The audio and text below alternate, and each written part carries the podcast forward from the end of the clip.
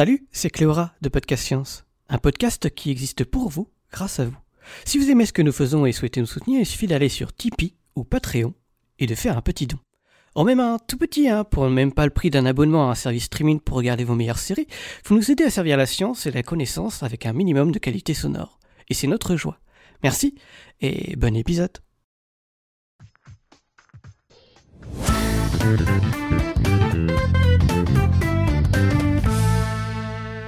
Chers auditeurs, chères poditrices, nous sommes de retour, fidèlement comme chaque mercredi pour votre shoot hebdomadaire de science dans la joie et la bonne humeur. Ce soir, c'est roue libre. Au programme des oiseaux, des unités de mesure et de savants conseils de jardinage. Je suis sûre que tout ça vous met l'eau à la bouche. Nous sommes le mercredi 17 février 2021. Vous écoutez l'épisode 438 de Podcast Science. Bienvenue.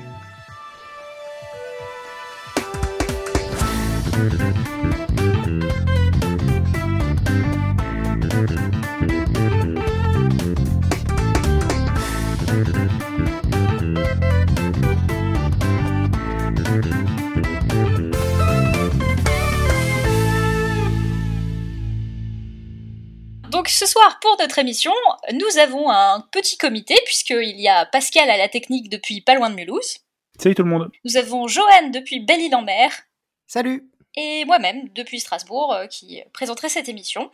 Et donc, euh, on va commencer par euh, une petite chronique de Johan sur les systèmes métriques impériaux. Je suis sûre que ça vous vend du rêve. Ensuite, vous écouterez la chronique euh, des oiseaux par Cléora. Et ensuite, je vous délivrerai la réponse tant attendue au quiz du moment. Les plantes brûlent quand on les arrose en plein soleil. Info ou intox. Pour celles et ceux qui n'ont pas encore euh, émis d'opinion sur la question, vous avez tout le temps de l'émission dans la chatroom pour développer votre réponse. Et je passe tout de suite la parole à Johan. Avez-vous lu 1984 C'est un roman devenu tellement célèbre que le thème société orwellienne est presque devenu un cliché pour dénoncer toute évolution de la société dans un sens jugé dangereux, que ce soit les caméras de sécurité ou la PMA selon votre bord politique.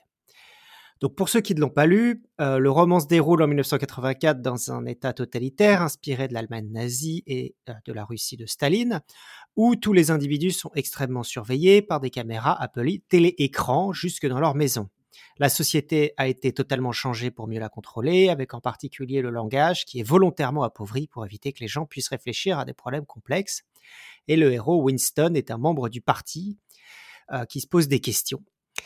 Euh, donc je vous dis tout ça parce que euh, je, je, vais vous lire un extrait et donc pour que vous compreniez, voilà. Donc dans l'extrait que je veux vous lire, il décide d'aller dans un bar de prolétaires qui sont censés être un peu moins surveillés car moins éduqués. c'est le roman qui le dit. Hein et euh, il porte son vêtement euh, bleu caractéristique du parti, ce qui le rend immédiatement reconnaissable dans le bar et suspect car il est normalement interdit aux populations de se mélanger. Il poussa la porte et une horrible odeur nauséabonde de bière aigre le frappa au visage. Comme il entrait, le bruit des va diminua de moitié environ de son volume. Il sentit derrière lui tous les regards fixés sur sa combinaison bleue. La partie de fléchette qui était en train à l'autre extrémité de la pièce fut interrompue pendant 30 secondes au moins. Le vieillard qui l'avait suivi était au bar, où il discutait avec le barman. Un jeune homme grand, corpulent, au nez fin et aux avant-bras énormes. Un groupe de clients, des verres à la main, les entourait et suivait la scène. Je vous parle pas assez poliment disait le vieillard en dressant les épaules agressivement. Vous dites que vous n'avez pas un seul verre de pinte dans tout votre bon sang de troquet. Eh bon Dieu, qu'est-ce que c'est qu'une pinte demanda le barman en se penchant en avant, l'extrémité de ses doigts appuyée au comptoir. Écoutez-moi ça, ça se dit barman, ça sait même pas ce que c'est qu'une pinte. Quoi Une pinte? C'est un demi de et il y a quatre cartes dans un gallon. La prochaine fois, vous je vais vous apprendre l'abécédaire. Jamais entendu parler de ça, répondit brièvement le barman. Litre et demi-litre, c'est tout ce que nous servons. Voilà les bières sur l'étagère devant vous. Je veux une pinte, persista le vieillard. Vous pouvez bien me tirer une pinte Nous n'avions pas ces bons cent de litres quand j'étais jeune. Quand vous étiez jeune, on vivait dans les arbres, dit le barman avec un coup d'œil aux autres consommateurs. Il eut un bruyant éclat de rire, et le malaise causé par l'entrée de Winston sembla disparaître. Le visage grisonnant du vieillard s'était enflammé.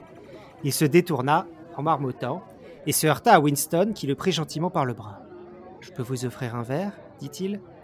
Vous êtes un vrai gentleman dit l'autre en redressant les épaules. Il ne paraissait pas avoir remarqué la combinaison bleue de Winston. Une pinte agita-t-il agressivement à l'adresse du barman. Une pinte de wallop Le barman ouvrit et versa deux demi-litres de bière, d'un brun sombre dans des verres épais qu'il avait rincés dans un baquet sous le comptoir. La bière était la seule boisson qu'on put obtenir dans les cafés de prolétaires. Les prolétaires n'étaient pas censés boire du gin, mais en pratique, ils pouvaient en obtenir assez facilement.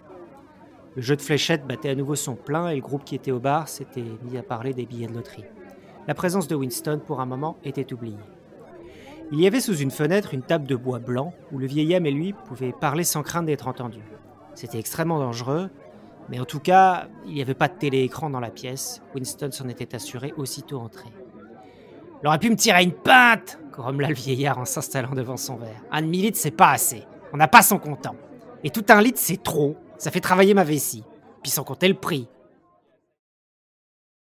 Donc voilà, j'ai lu ce roman il y a plus de 20 ans, je pense. Et je me rappelle euh, cette scène très clairement, au point que quand j'ai décidé de faire un épisode sur le système métrique, je me suis, j'ai, été la rechercher. Il y a un truc à lire qui, est assez marrant, je pense que c'est que quand, il écrit ça, Winston Orwell, surtout euh, vu le, contexte de son roman, je pense qu'il a envie qu'on plaigne son vieux, euh, son vieux, son vieillard qui est inadapté à cette nouvelle société, alors que en tant que Français, quand vous lisez ça, même, même il y a 30 ans, il a l'air totalement anachronique déjà pour nous, parce qu'effectivement, on ne comprend pas qu'ils ne comprennent pas ce que c'est que le demi-litre. Quoi. Et puis, il y a cette tirade absurde sur les unités qui tombent par rond. Et ça me paraissait déjà tellement anachronique comme quand on lit dans les romans historiques Je vous achète ce cheval pour 100 louis. Paris est à 20 lieues et sur ma vie, je dois y être avant l'Angélus je crois à l'époque que je me renseigne déjà un peu. C'est sans doute ma première incursion dans le monde formidable des unités impériales qui sont l'objet de ma chronique ce soir. Bienvenue dans un monde où rien ne fait sens, où tout s'appelle pareil, mais ne veut pas dire la même chose. Commençons donc avec la. C'est unité de volume. Déjà, il y a un souci de traduction qui rend le truc pas simple. La page Wikipédia commence par, en français, une pinte équivaut à deux chopines, pints en anglais, Pint et Pint sont donc de faux amis. Après, comme personne ne dit Chopin sauf les Québécois, en pratique, le mot pinte en français désigne rigoureusement le volume d'un quart, c'est-à-dire environ un demi-litre, environ un litre, et dans l'usage dans les bars de l'intégralité de la France, environ sa moitié, environ un demi-litre. Alors c'est sans doute dû au fait que la pinte de Paris était une ancienne unité antérieure au système métrique qui valait 48 pouces du roi cube, soit environ 0,95 litres, donc vaguement 2 pints américaines. Bon, pour être rigoureux aujourd'hui, mettons qu'on oublie le pouce du bon roi Louis dans cette histoire et qu'on parle seulement de la pint en anglais, pour mettre tout le monde d'accord. Mais en fait, on met personne d'accord. En anglais doux. En Angleterre et au Canada, une pint désigne la pinte impériale, euh, qui fait 568 euh, millilitres, donc un peu plus d'un demi. C'est de cette pint-là dont parle le vieux dans 1984.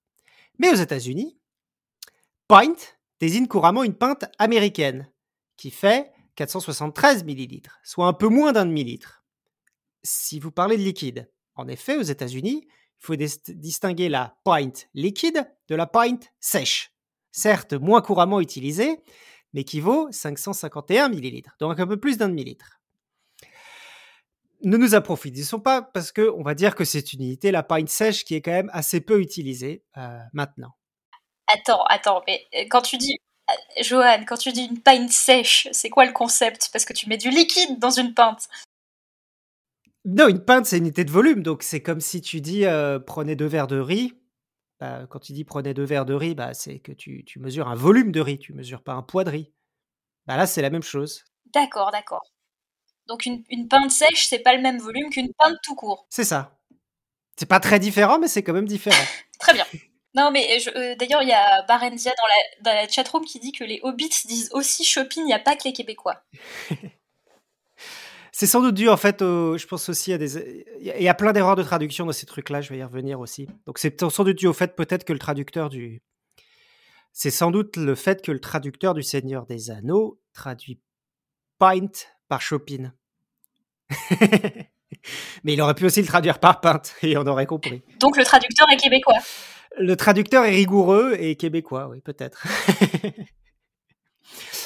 Euh, donc, Reste donc abandonnons la pinte sèche qui est, d'après la page Wikipédia, j'en avais jamais entendu parler, mais qui est assez rarement utilisée apparemment. Mais la différence, donc par contre, la pinte américaine et anglaise, elles sont utilisées tous les jours euh, de chaque côté de l'Atlantique. Et cette différence vient du fait que, les Anglais, donc en 1824, décident une réforme pour harmoniser leurs unités dans le Commonwealth. Euh, cette réforme n'est pas suivie par les Américains. Il faut noter deux choses. Les Anglais, à ce moment-là, ratent une belle occasion de réformer pour utiliser le système métrique, qui a été inventé 20 ans plus tôt en France, car ils n'aiment pas les Français. Les Américains, quant à eux, ne font plus partie du Commonwealth et décident de rester sur l'ancien système impérial britannique, car ils n'aiment pas les Anglais. Aussi, et c'est pas leur faute, mais c'est marrant quand même, les étalons impériaux pour le poids et la distance, qui étaient à l'époque une barre de métal d'un yard et un poids euh, précis d'un pound, ont cramé dans l'incendie du Parlement en 1834, ce qui fait qu'il n'est pas tout à fait exclu que les mesures aient légèrement changé à ce moment.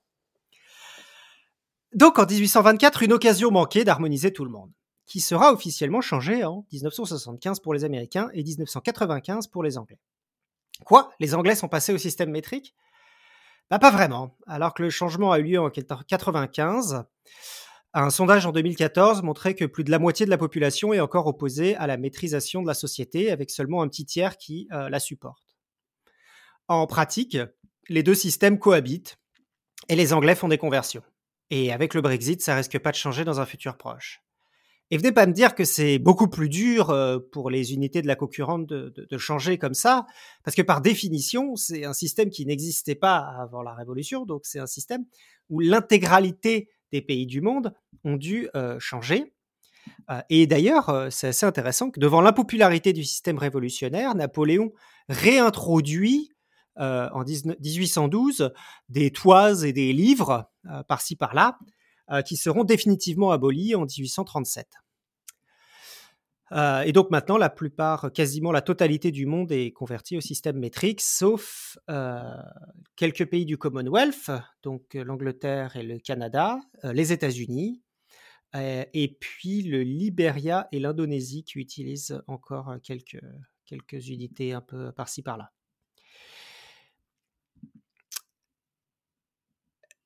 Voilà.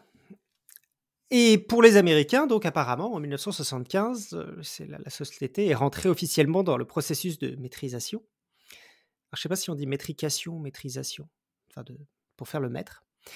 Euh, et pourtant, ils étaient pas mal partis d'ailleurs, parce qu'ils sont le premier pays du monde à adopter un système quasiment décimal pour la monnaie. Euh, donc, ils, ont des, ils divisent leur monnaie par 10, ils ont des, des dimes, et puis après, ils divisent, ils ont un cent qui est un centième d'un dollar. Et ça, à l'époque, c'était très original. Donc, euh, le président Ford, en 1975, ratifie le Metric Conversion Act, l'acte de conversion au mètre. Et le président Carter a commencé à l'appliquer. Il y a quand même euh, au moins une autoroute aux États-Unis, l'Interstate 19, qui connecte Tucson en Arizona euh, jusqu'au Mexique, avec des panneaux en kilomètres, en kilomètre heure. Et il y a aussi d'ailleurs, euh, j'avais remarqué, les bâtiments euh, fédéraux. Donc, euh, j'ai une photo ici dans, le parking de, la NASA, où vous voyez du coup qu'il y a marqué, marqué limite de vitesse à 24 km/h, entre parenthèses 15 miles par heure. du coup, le 24 km/h, qui est une limite qui paraît un peu étrange, c'est juste que c'est la conversion de 15 miles par heure. Voilà. Euh, mais en fait, l'opposition est très intense aux États-Unis après ce traité, et en pratique, la plupart des Américains, ils sont euh, toujours très opposés, encore plus que les Anglais. Je trouve un sondage récent où seulement 20% des Américains sont favorables à la maîtrisation du système. Alors pourquoi je vous parle de ça aujourd'hui? Eh bien en fait, croyez-le ou non, c'est d'actualité. En effet, en février 2021, l'actualité est chargée sur Mars. La mission Al-Amal, ou Espoir, des Émirats arabes unis, est arrivé le 9 février et a transmis sa première image euh, il y a deux jours.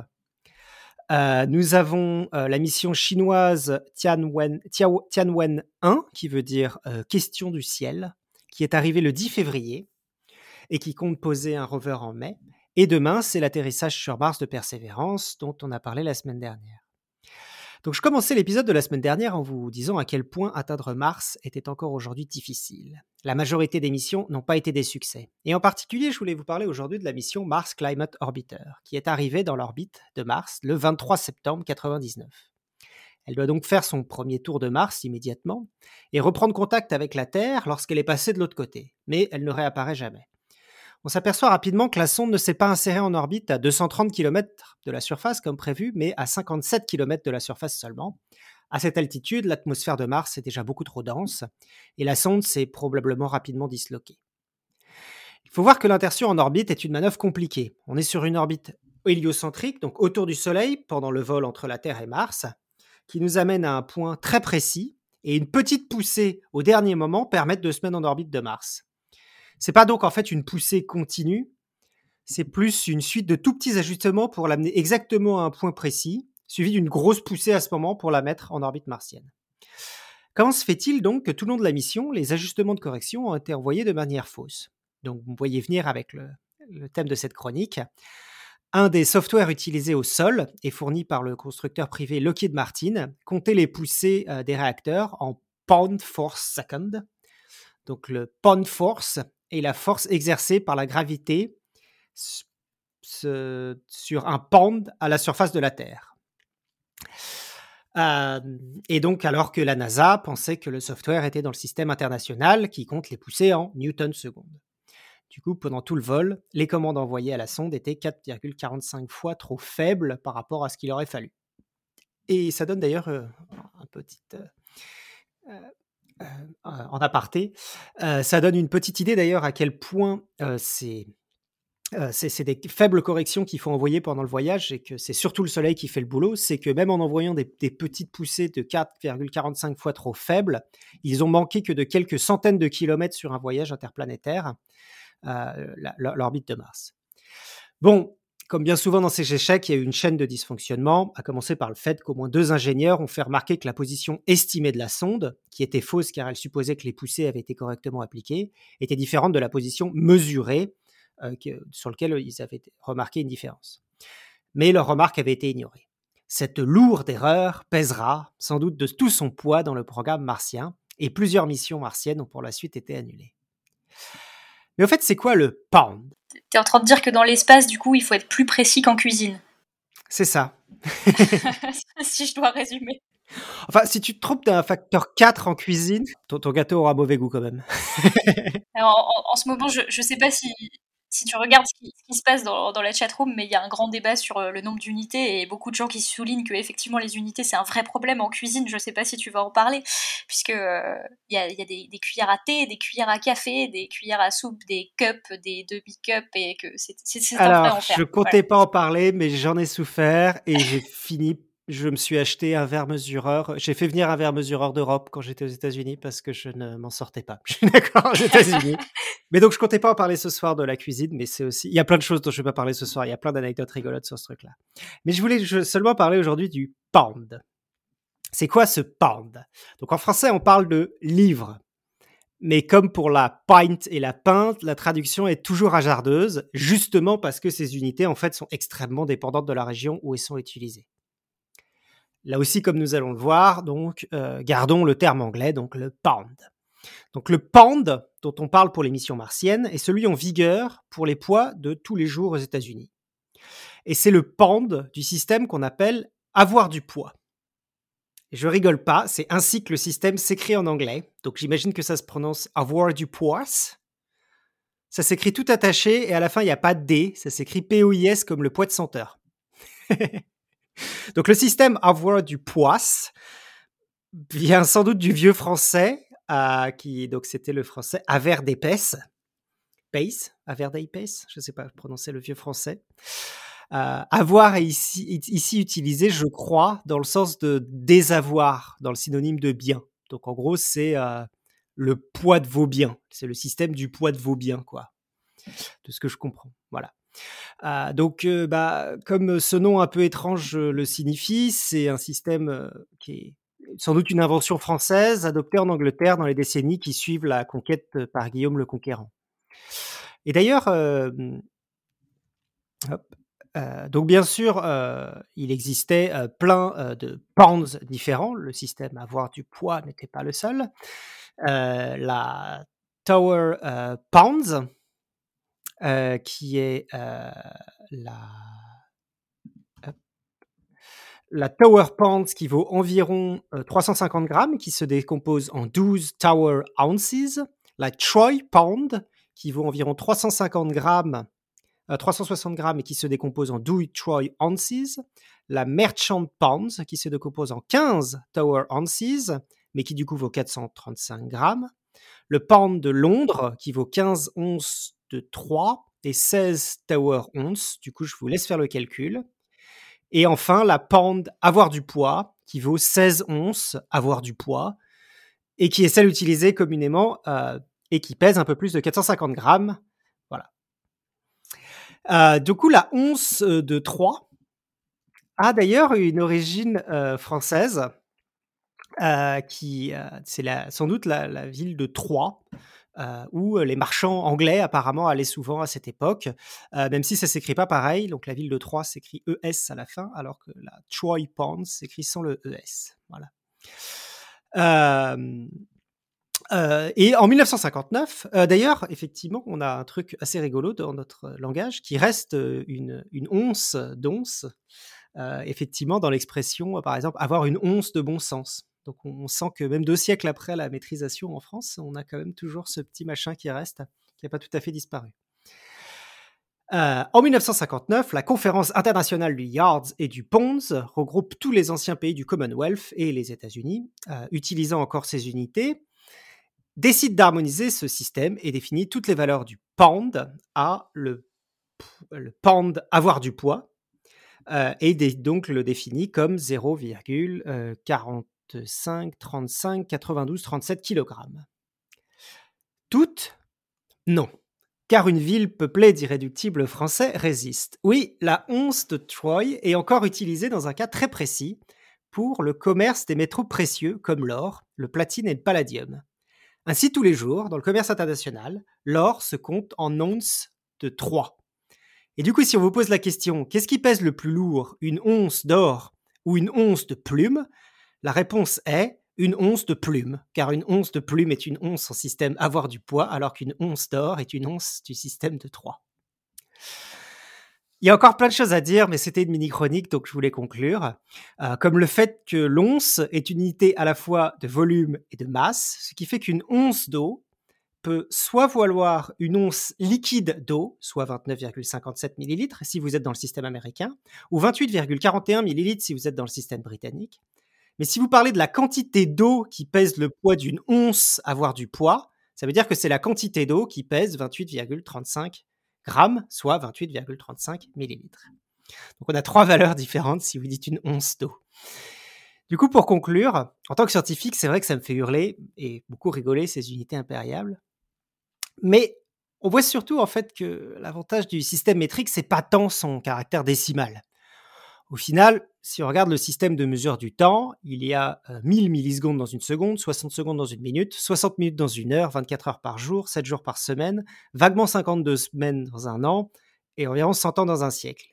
Et là, vous avez changé euh, 4 ou 5 fois d'unité de, base, euh, de, de, base de calcul, et ça ne vous empêche pas de dormir la nuit, les conversions se font très très bien. À vrai dire, c'est pas non plus étonnant parce qu'en fait, la, nature n'est pas forcément décimale et il se trouve qu'il n'y a pas 100 jours dans une année. Mais en fait, le vrai avantage, c'est pas tant du coup le fait qu'il soit décimal que le fait qu'il soit international, et c'est ça qui permet les voyages interplanétaires. Eh bien, merci Joanne pour cette super chronique. Euh, c'est pas évident. Moi, je pense que je devrais réécouter l'émission plusieurs fois pour suivre les conversions. Et euh, comme dit Gépif dans la chatroom, il serait temps de remettre une once de bon sens dans cette, euh, ce système de, de classification des mesures. du, coup, pour la prochaine chronique, tu, nous fais une autre unité de mesure? Bah non, mais il n'y a rien d'autre. Enfin, normalement, c'est juste. Euh, il y, a quasiment aucun pays qui n'est pas passé au système métrique à part, à part les Anglais, les Américains et les Canadiens, en fait. C'est quasiment fini, quoi. Mais euh, bon, il reste quelques. Après, j'ai un peu cherché. Il y a des les Japonais contre le riz dans une ancienne mesure ou ce genre de choses. Ici ou là, en fait, il y a quelques quelques, quelques atavismes qui survivent, mais c'est vrai que c'est quasiment fini. Mais c'est vrai que quand tu regardes, en fait, tu t'aperçois que les Anglais, les Américains, euh, on n'est pas prêt de changer. Pour eux, clairement, ça va encore prendre quelques, quelques décennies. Voilà. Très bien. Eh bien, merci. Du coup, euh, je propose qu'on passe euh, sans plus attendre à la chronique des oiseaux de Cléora. Coucou à tous et bienvenue dans cette nouvelle petite chronique des Zozio, les petits dinosaures à plumes qui volent. Un animal qu'on a l'habitude d'identifier comme le maître des airs, mais saviez-vous qu'il y avait aussi des oiseaux sous l'eau? Bon d'accord, ils ne vivent pas non plus sous l'eau, mais certains oiseaux, et beaucoup plus qu'on ne le pense, savent nager, et pas qu'en surface comme le fait le premier canard, mais aussi en profondeur. On parle alors d'oiseaux plongeurs. Pour commencer, tout oiseau sait nager ou devrait normalement bien s'en sortir.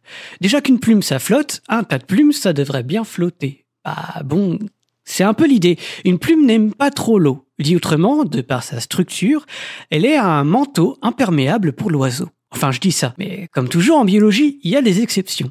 Prenez le cormoran. Il plonge pour se nourrir, mais a malgré tout besoin de sécher ses ailes, car ses plumes ne sont pas totalement perméables. L'intérêt de cette semi-perméabilité est d'être plus à l'aise sous l'eau, faisant davantage corps avec le milieu, euh, grossièrement. Si vous vous êtes baladé près de grandes étendues d'eau, vous avez déjà peut-être rencontré certaines espèces de cormorans. C'est ce grand oiseau noir qui se met en haut d'un rocher ou d'un poteau pour étendre ses ailes et sécher ses plumes.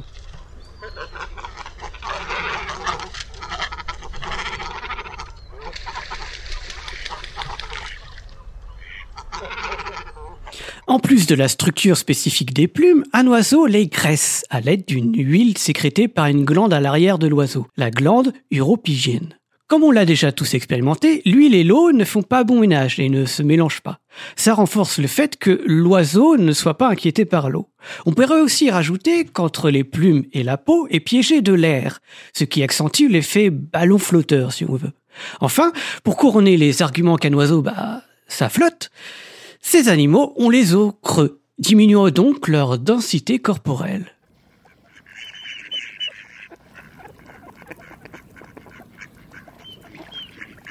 Lui, c'est le canard que vous connaissez tous, c'est le canard colvert.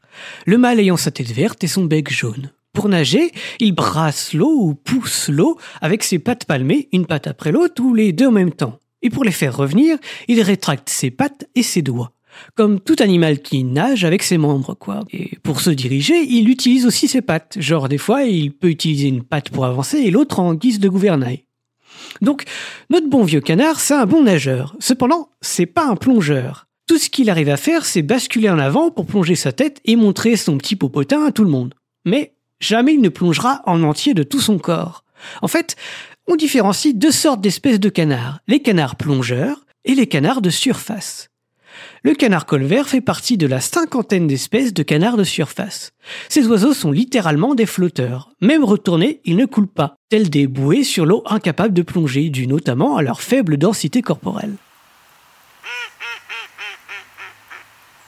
À l'inverse, les canards plongeurs sont dits vulgairement plus massifs. Leur poids spécifique est plus élevé que celui des autres oiseaux, ce qui les aide à vaincre la fameuse poussée d'Archimède pour mieux plonger sous l'eau. Ils ont des ailes plus courtes, qu'ils plaquent contre leur corps, et une fois sous l'eau, ils plaquent même carrément toutes leurs plumes contre leur corps pour chasser l'air piégé par leurs plumes et être davantage aérodynamiques. Ces canards plongeurs, ce sont les fuligules, les morillons ou les nets. Net. N-E-T-T-E. Une sorte de canard plongeur que personnellement j'utilise pour jouer au petit bac. Ça, c'est mon petit tip ce que je vous donne Si vous devez trouver un animal en N, il n'y en a pas des masses. Du coup, j'écris net rousse, qui est une des espèces de canard plongeur qui a la tête rousse.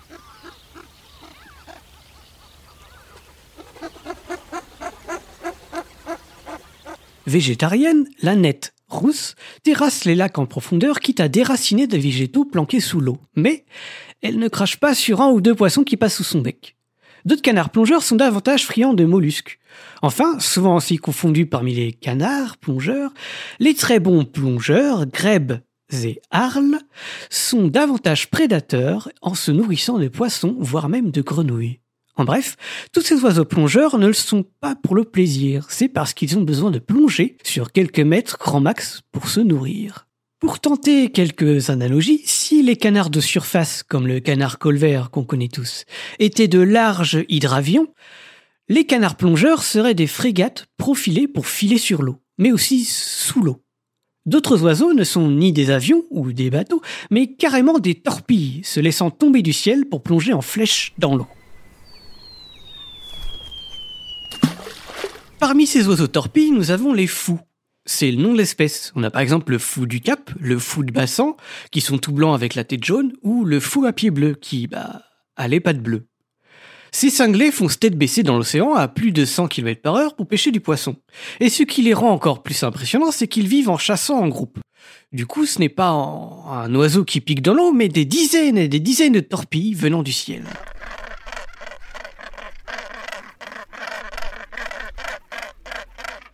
Ce n'est pas les seuls oiseaux plongeurs marins, loin de là, il y en a plein. Les sternes sont des oiseaux qui peuvent piquer en plongeant également. On pourrait y catégoriser les pélicans. Oui, oui, ces gros oiseaux qui ont une grosse poche à leur bec. Finalement, ils plongent, même s'ils ne s'aventurent pas beaucoup en dessous de la surface. Sternes et pélicans restent toutefois des plongeurs médiocres, comparés aux diverses espèces de fous. D'autres plongeurs experts marins existent. Je ne vais pas tous les citer car on n'a pas fini. Comme je l'ai dit, il y en a des masses. Puffin, pétrel, guibaud, macareuse et pingouin. Et c'est pas parce que tu es à l'aise sous l'eau que tu n'es pas aussi à l'aise dans les airs, car, pour rappel, un pingouin, ça vole. On peut aussi penser aux albatros, qui sont de très grands planeurs et dont certaines espèces peuvent également plonger pour pêcher leurs poissons ou leurs calamars. L'albatros, Baudelaire écrivait à propos de lui. Ce voyageur laid, comme il est gauche et veule. Lui n'a guère si beau qu'il est comique et laid. L'un agace son bec avec un brûle l'autre mime en boitant l'infirme qui volait. Ainsi, t'as beau être à l'aise dans les airs et pouvoir te débrouiller sur l'eau, voire sous l'eau, sur terre, c'est une autre paire de manches. Pour l'albatros, qui peut avoir de grandes ailes, c'est encombrant pour marcher. Mais la plupart des oiseaux plongeurs ont des petites ailes, et surtout, des pattes palmées. Difficile de se déplacer sur terre avec des palmes aux pieds. À chaque fois que je vois la démarche d'un tel oiseau, perso, ça me fait penser à la musique du dandinement des oies dans les aristochats.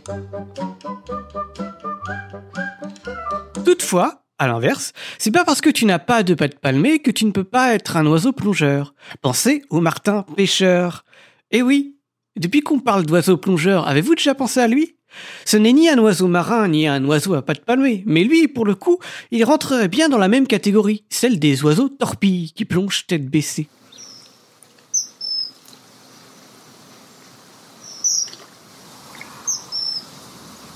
Résumons. Nous avons donc les hydravions, qui sont les canards de surface comme le colvert. Eux savent nager en poussant l'eau avec leurs pattes palmées, mais ne savent pas plonger. Viennent ensuite les frégates, ou les bateaux profilés un peu modifiés, comme les canards plongeurs ou les cormorans, qui eux savent se déplacer tout aussi bien sur l'eau que sous l'eau, avec leurs pattes palmées toujours comme petits moteurs et leur queue pour se diriger. Enfin, on vient de voir les oiseaux torpilles qui rentrent dans l'eau comme des fusées, tels les fous et martins pêcheurs. Eux utilisent toujours leurs pattes palmées pour se propulser sous l'eau, mais également leurs ailes pour se diriger. Il me reste encore une catégorie d'oiseaux à identifier. Après les hydravions, les bateaux et les torpilles, passons aux sous-marins, pour parler des manchots. Eux utilisent carrément leurs ailes pour nager. Ils volent littéralement sous l'eau. Les pingouins et espèces proches, comme les macareux, le font également. Ils ont des rames à la place des ailes.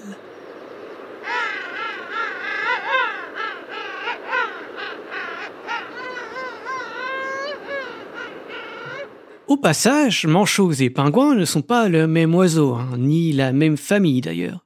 Il existe 18 espèces de manchots alors qu'une seule espèce caractérise le pingouin. Phylogénétiquement et sur leur comportement, le pingouin se rapproche davantage des oiseaux torpilles, ou même des mouettes et goélands. Parce qu'un pingouin, c'est voler. Un manchot, non, déjà. Et eux, les manchots, sont de réelles machines biologiques adaptées à nager vers les profondeurs. Jusque-là, nos oiseaux plongeurs se limitaient à quelques minutes d'apnée pour quelques mètres de plongée.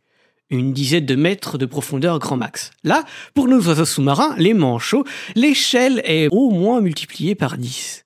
En fonction des espèces, on parle de 100 mètres de profondeur, 200 mètres, 500 mètres, pour régulièrement atteindre les 20 minutes d'apnée pour le manchot empereur. À titre de comparaison, 200 mètres de profondeur pour l'être humain, c'est déjà digne du record du monde.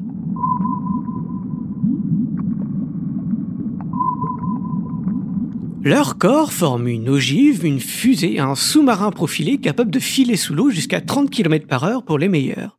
Et tout ça en ramant avec leurs ailes. Aussi exceptionnels soient-ils, les manchots sont plutôt bien étudiés scientifiquement. Physiquement, déjà, leur densité corporelle est incomparable par rapport à d'autres oiseaux. En gros, un manchot, ça flotte pas comme un canard, ça coule. Même sa taille est imposante, c'est un petit humain à plumes finalement.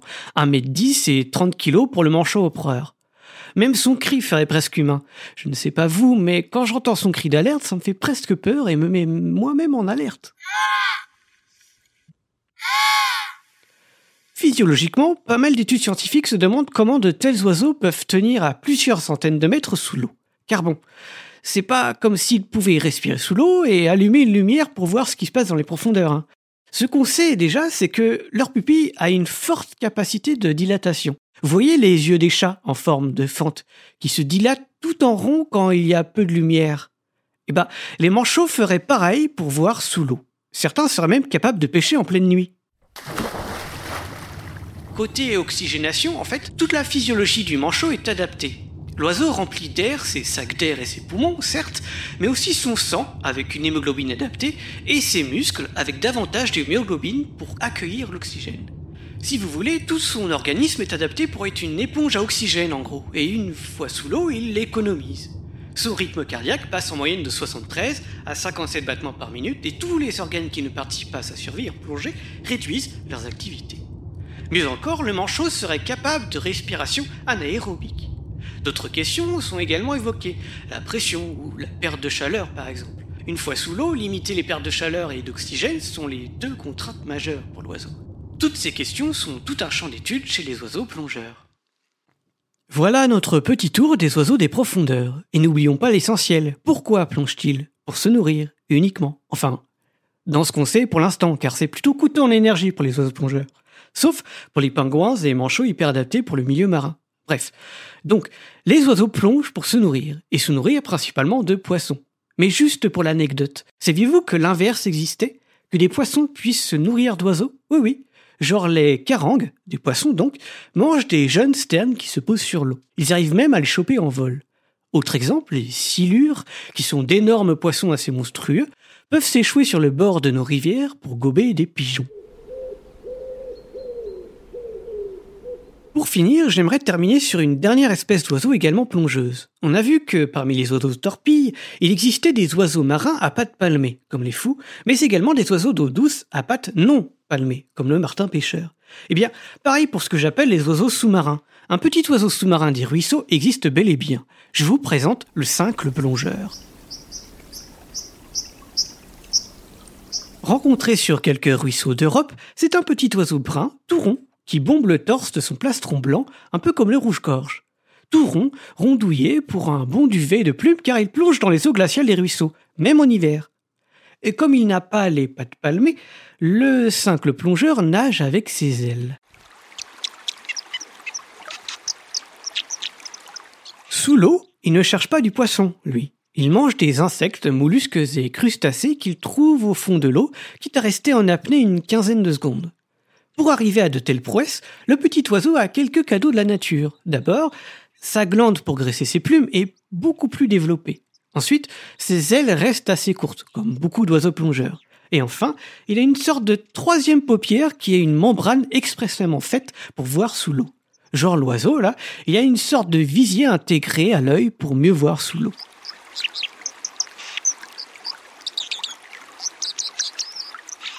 Pour conclure, c'est pas parce que tu fais cuit-cuit et que tu as des ailes que tu ne sais pas nager. Martin pêcheur et cinq le plongeur savent le faire même sans pattes palmées. Et pareillement, c'est pas parce que tu as des ailes que tu sais voler. Le manchot, lui, a bien des ailes, mais pour nager. Tout ça, ce sont toutes les curiosités de la biologie où les adaptations et évolutions vont et viennent et se recroisent pour donner des êtres vivants aussi étonnants. Finalement, pourquoi avoir des nageoires quand on a des ailes?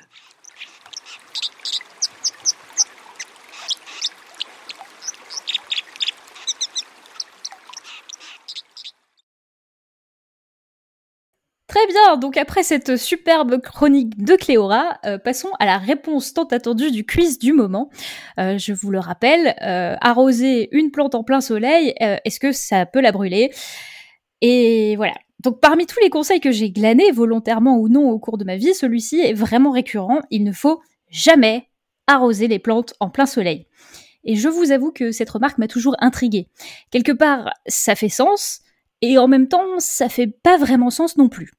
Qu'en pensez-vous, les auditeurs? Alors, on a reçu quelques réponses par email. Sébastien Desbordes, par exemple, nous dit Je pense que l'eau peut parfois jouer le rôle d'une loupe qui va focaliser les rayons du soleil. Mais je pense aussi qu'une plante arrosée a plus de chances de survie qu'une plante non arrosée en plein soleil. En gros, c'est pas de bol si elle crame à cause de la chose qui est censée la faire survivre. Est-ce que vous connaissez l'effet loupe Alors quand on parle de l'effet loupe dans cette situation-là, ce n'est pas le biais cognitif qui nous fait voir euh, toutes les choses qu'on décale de plus en plus grosses jusqu'à ce qu'elles nous paraissent insurmontables, mais c'est bien l'effet qui fait que quand on tient une loupe en plein soleil, euh, on risque de concentrer les rayons lumineux et qu'on peut faire brûler des trucs comme euh, des brins d'herbe. Ça fait sens, du coup. Une goutte pourrait peut-être faire l'effet d'une loupe et brûler les feuilles de plantes.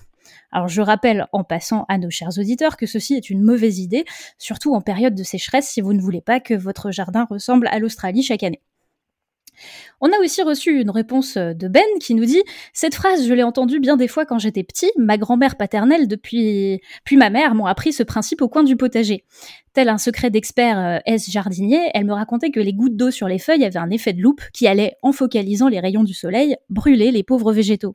Déjà à l'époque, j'avais du mal à y croire, car personne ne s'affolait pour ces légumes quand une pluie passait par là en plein été, et que quand je proposais d'aller désherber le potager sous le soleil avec un arrosoir, on préférait me confier une binette.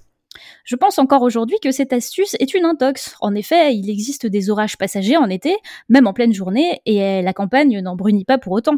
Au contraire, c'est plutôt quand il n'y a pas d'eau que les plantes brûlent. Aussi, certains agriculteurs bénéficiant d'un droit à irriguer le font si besoin en pleine journée. Je ne pense pas qu'ils le feraient si c'était complètement délétère pour leur culture. Pour finir, les animaux et les promeneurs se soulagent au bord des chemins, dans les pâtures ou dans les champs, et on ne retrouve jamais de ronds d'herbe brûlées à l'emplacement de leurs flaques. Donc pour assortir euh, ce message, Ben nous a envoyé une très jolie image de vache en train de faire pipi sur de l'herbe, euh, qui dit Ami podcaster, navré si je casse un mythe, mais nous autres n'attendons pas le soir pour arroser nos plantes adorées, et elles ne brûlent pas. Effectivement, ça fait complètement sens. Donc Ben, je me fais exactement la même réflexion que toi. Euh, je veux dire, il doit bien y avoir des plantes qui prennent des averses ou des embruns marins, puis du grand soleil en pleine journée dans la nature.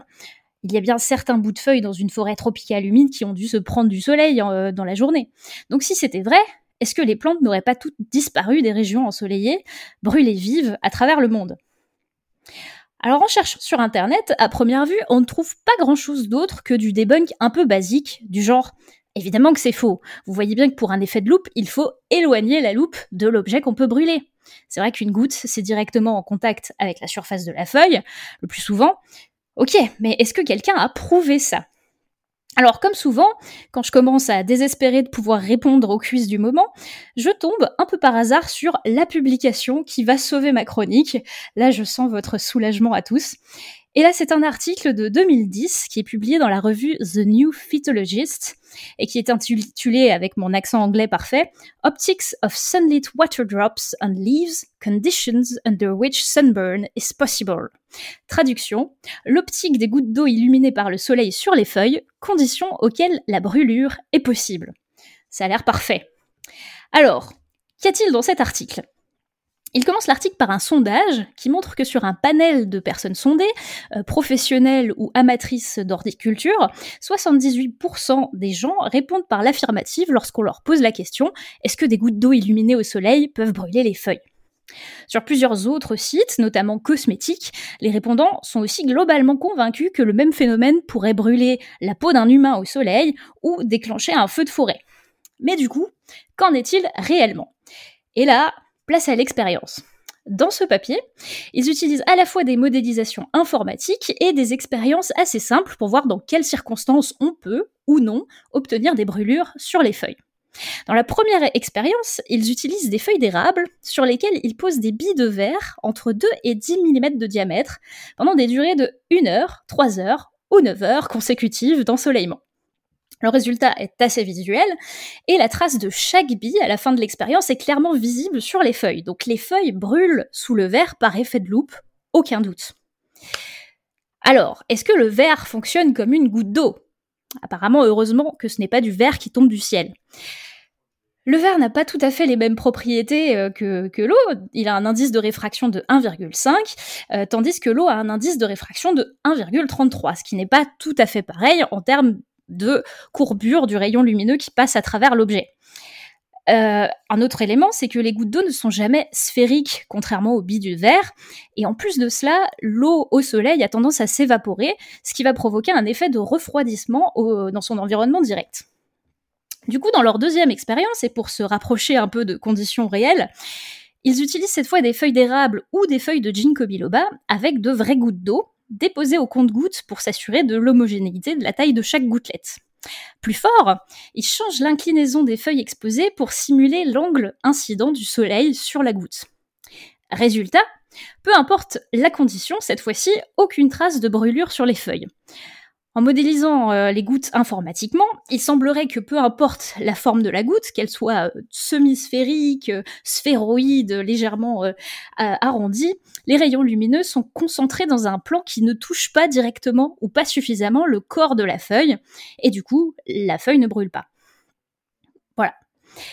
Alors, du coup, que se passerait-il si, comme une loupe qu'on recule un peu de l'objet que l'on vise, la goutte était un peu plus haute? Alors ils font le même test avec cette fois-ci des feuilles poilues euh, d'une fougère flottante qu'on appelle Salvinia natans. Et à cause de ces poils et de la structure cirée de la feuille, la goutte est globalement plus sphérique et il y a moins d'effet de refroidissement à la surface de la feuille puisqu'il y a moins de contact. Dans ces circonstances-là, ils peuvent observer que cette fois-ci, à une exposition suffisante, on peut voir apparaître des traces de brûlure sur les feuilles. Et selon leurs expériences, l'angle le plus à risque pour focaliser correctement les rayons euh, sur la feuille serait de 23 degrés, ce qui selon eux est à peu près similaire à euh, l'ensoleillement d'une matinée, euh, puisque c'est l'angle qu'aurait le, le soleil le matin dans des jardins. Bon, ça, ce serait globalement une information contradictoire avec l'autre recommandation usuelle qui est d'arroser les, les, plantes plutôt le matin. Donc, de ces expériences-là, ce qu'on peut conclure, c'est que euh, si brûler une feuille semble très compliqué dans la plupart des situations avec de simples gouttes d'eau, puisqu'elles n'ont ni la bonne forme, ni la bonne distance, et qu'elles s'évaporent, euh, euh, et qu'en plus le soleil change constamment de place dans le ciel, ce n'est pas totalement impossible, sous des circonstances particulières, de pouvoir obtenir une brûlure. comme ils n'ont pas évidemment testé toutes les espèces de plantes dans l'étude, toutes les hauteurs de poils ou toutes les conditions, on va donc devoir rester sur une semi-intox. Mais alors, si ce n'est pas si trivial que ça, pourquoi est-ce que cette affirmation est encore si présente dans la culture populaire? Pourquoi est-ce que c'est un conseil qui se transmet de jardinier en jardinier comme euh, un savoir populaire comme ça, euh, euh, alors que ça n'a pas été vérifié? Alors, deux hypothèses. Peut-être que cette idée répandue vient du fait que quand on laisse sécher des gouttes d'eau sur le feuillage des plantes et que cette eau est assez minéralisée ou calcaire, ça laisse une trace qui a exactement la forme de la goutte et que les gens du coup assimilent à une forme de brûlure. Euh, pour vérifier si c'est une brûlure ou non, si ça vous arrive à la maison, vous pouvez simplement frotter la feuille délicatement avec un chiffon humide ou alors vos doigts et vous verrez que la trace disparaît. Ce n'est donc pas euh, une lésion de la feuille. Autre euh, option, peut-être que la sagesse, entre guillemets, derrière cette affirmation réside plutôt dans la notion d'économie d'eau. Plus on arrose en pleine journée, euh, plus il fait chaud. Et plus il fait chaud, plus l'eau s'évapore vite. Et plus elle s'évapore vite, moins elle a le temps de pénétrer dans le sol, au niveau où les racines sont supposées l'absorber par un savant mécanisme de transpiration. Car oui, les plantes transpirent euh, c'est grâce à cette transpiration et du coup à cette remontée d'eau que la plante peut faire circuler la sève brute qui va acheminer les minéraux de bas en haut de la plante. L'eau s'évapore par des petits orifices à la surface de la feuille qui autrement est quasi imperméable et ces petits orifices s'appellent les stomates. Euh, l'ouverture de ces stomates permet à son tour de faire entrer du CO2 qui est requis pour la photosynthèse et c'est un cycle vertueux qui permet à la plante de vivre. Donc ce phénomène de transpiration, c'est une composante importante de ce qu'on appelle l'évapotranspiration, qui euh, représente le passage de l'atmosphère, euh, enfin le passage de la vapeur d'eau dans l'atmosphère depuis le sol euh, par évaporation et via les plantes. Pour vous donner un exemple, un chêne peut évaporer jusqu'à 1000 litres d'eau par jour dans l'atmosphère, et on estime que c'est une moyenne à 260 litres par jour. Et donc, euh, selon ce principe-là, il serait théoriquement plus bénéfique d'arroser soit tôt le matin, soit le soir, à une température décente, euh, plutôt qu'en pleine journée. La plante aurait ainsi suffisamment d'eau infiltrée dans le sol pour pouvoir la pomper, faire diminuer sa température de surface, se rafraîchir en journée, tout en évitant potentiellement de brûler par effet de loupe. Voilà. Donc, euh, cette, cette, chronique euh, arrive à son terme. Donc, on, reste sur une semi-intox. Sous certaines conditions, euh, c'est possible de faire brûler vos plantes, mais ça a l'air vraiment, vraiment très compliqué. Mais pour que vous sachiez, il existe une, une semi-démonstration expérimentale du coup de, de, ce savoir populaire dans la littérature. Et on vous mettra un lien évidemment vers la référence de l'article si vous voulez aller voir. Alors moi j'avais entendu un autre argument euh, sur, euh, sur ce conseil qui était que euh, quand, on, arrosait en plein cagnard, ben, il y avait beaucoup plus d'évaporation et que du coup c'était moins efficace. Alors oui c'est vrai, du coup si tu évapores, enfin si, si, si fait chaud, l'eau s'évapore et du coup il y a moins d'eau qui rentre dans le sol et du coup la plante va moins absorber d'eau parce qu'il fait chaud. Du coup, l'arrosage est moins efficace, mais ça ne veut pas nécessairement brûler la plante du coup. Euh, et voilà, ça explique peut-être pourquoi on donne ce conseil euh, régulier d'arroser le matin et pas en pleine journée. Euh, c'est peut-être plus pour optimiser la quantité d'eau dans l'arrosage et faire un arrosage plus efficace plutôt que pour ne pas risquer de brûler les feuilles des plantes. Voilà ce que j'ai pu trouver. N'hésitez pas à, apporter des compléments si jamais euh, vous trouvez d'autres sources ou d'autres informations. Pour répondre euh, à Daon sur euh, la question des UV, effectivement, il y a certains sites de cosmétiques qui disent que les gouttes sur la peau, ça pourrait focaliser la lumière un peu plus bas sous la peau et que ça pourrait du coup être plus dangereux pour, pour la peau et les risques de coups de soleil. Alors, j'ai cherché un peu euh, ce qu'il en était dans les articles. Et euh, bah, de la même façon que pour la modélisation euh, sur les, feuilles des plantes, les gouttes sont très très très rarement sphériques. Et du coup, l'effet de loupe est très peu probable sur la peau d'un humain, parce qu'il faudrait vraiment des gouttes très rondes pour qu'il y ait une focalisation parfaite sous la peau. En plus, les gouttes s'évaporent très vite puisqu'on a une température corporelle de 37 degrés, donc ça augmente euh, la vitesse à laquelle les gouttes s'évaporent. Et euh, troisième raison pour laquelle ça semble peu probable que, les UV soient un, danger, c'est que euh, on reste très rarement du même angle sous le soleil. C'est-à-dire que bah, déjà le soleil bouge et en plus nous on bouge souvent aussi. Et donc il y a en, en, réalité très peu de risques qu'on ait plus d'exposition aux UV à cause des gouttes d'eau. Alors, comme on arrive à la fin de cette émission, j'ai chargé Joanne de nous trouver une citation et du coup, je viens d'en trouver une. Je cherchais une citation qui touche euh, quelques, plusieurs des sujets qu'on avait dit ce soir. C'était pas facile.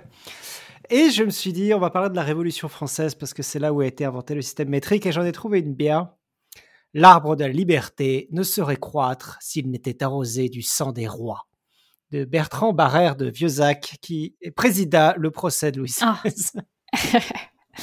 ok, euh, donc euh, on va partir sur le sujet 2 du coup. L'urine est bonne pour la santé info ou intox. Alors surtout n'hésitez pas à nous envoyer vos retours d'expérience pour, euh, pour ce quiz.